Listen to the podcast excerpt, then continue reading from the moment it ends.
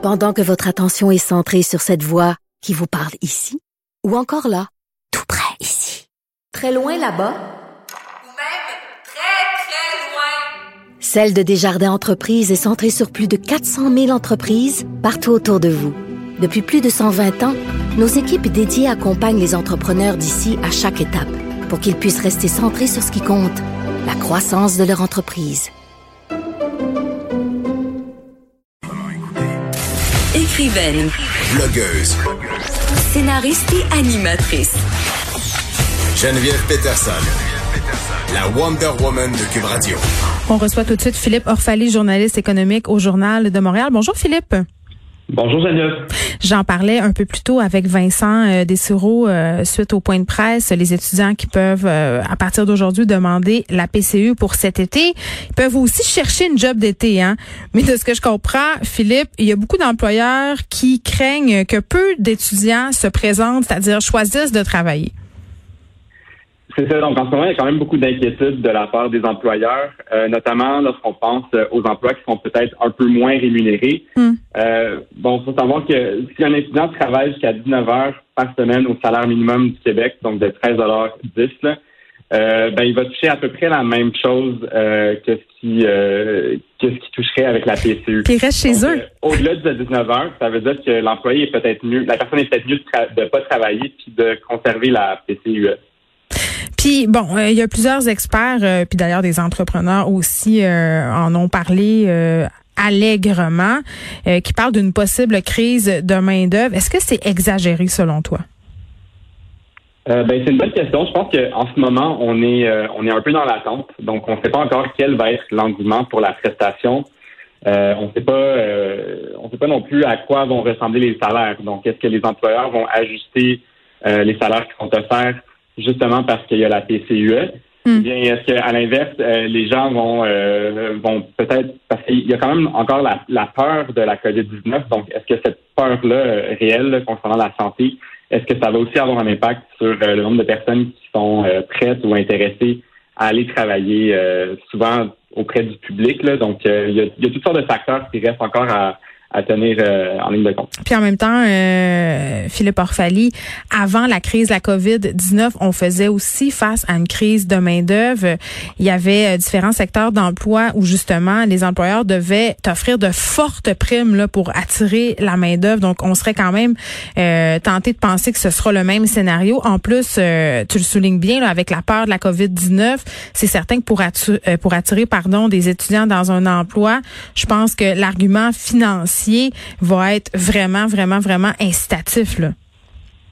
Oui, tout à fait. Puis on le voit déjà avec les commerces de détail qui sont ouverts, comme les épiceries.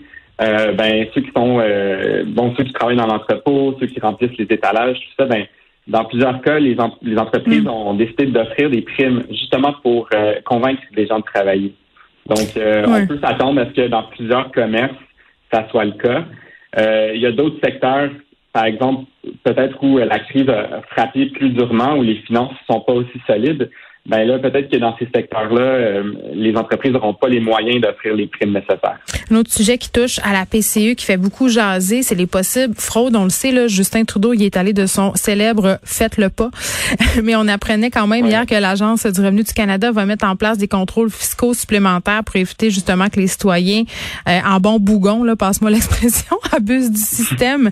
Tu rapportais Mhm. euh, par ailleurs aussi qu'il n'y a pas juste les citoyens qui sont tentés euh, d'abuser, il y a des entreprises qui s'essayent aussi. Là. Euh, ben, c'est ça. Donc, je ne sais pas quelle est l'intention derrière le geste, mais euh, donc c'est ça. Il y a effectivement des entreprises qui ont proposé euh, certains ajustements. Euh, en début de semaine, on voyait qu'il y avait des épiceries, par exemple, qui proposaient de payer leurs employés en carte cadeau Et euh, là là. pour que ces employés continuent de toucher la PCU.